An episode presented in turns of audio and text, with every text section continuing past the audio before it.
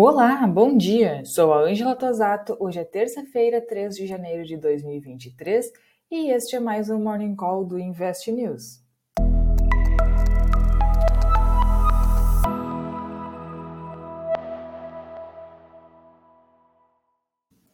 As ações da China e de Hong Kong encerraram o primeiro pregão do ano em alta, com os investidores deixando de lado dados fracos da indústria em dezembro e apostando na recuperação pós-Covid.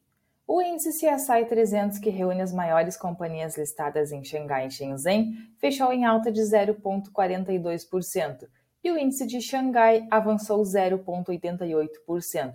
Já o índice Hang Seng de Hong Kong encerrou o pregão em alta de 1,84%.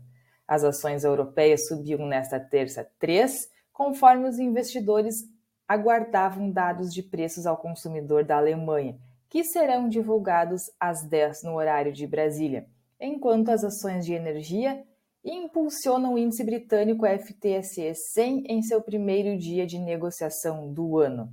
Os dados do índice de preços ao consumidor da Alemanha podem fornecer uma prévia da inflação na zona do euro, com os investidores aguardando para ver se as pressões de custos da região enfraqueceram após o aperto agressivo da política monetária pelo Banco Central Europeu. No começo do dia, os principais índices europeus operavam no positivo. O DAX em 1,35%, o FTC de Londres em 2,11%, o CAC da França em 1,15% e o Eurostox em 1,61%. Nos Estados Unidos, os investidores preparam-se para uma semana movimentada de indicadores. Eles estão de olho principalmente na ata da última reunião do Fed de 2022. Os índices futuros avançam a poucas horas da abertura da primeira sessão de 2023 das bolsas de valores norte-americanas. Os contratos futuros do Dow Jones operam em alta de 0,87%, os do S&P 500 em alta de 0,93% e do Nasdaq avançando 1,08%. A taxa da Treasury de 10 anos, que é a principal referência na taxa livre de risco global, caía 2,21% durante esta manhã.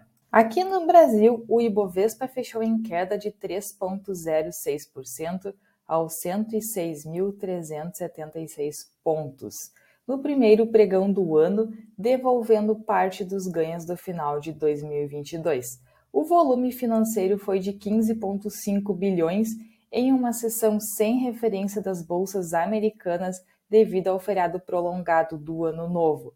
O dólar encerrou o dia com ganhos de 1,52% aos R$ 5,35. Foi a maior valorização diária desde 25 de novembro, onde encerrou o dia em mais 1,83%. Os mercados reagiram no primeiro dia útil de Luiz Inácio no comando do Planalto, com ações em queda, dólar e juros futuros em alta, em meio a promessas de priorizar questões sociais e o combate a desigualdades. Lula também prorrogou a desoneração de combustíveis e travou pelo menos oito projetos de privatizações.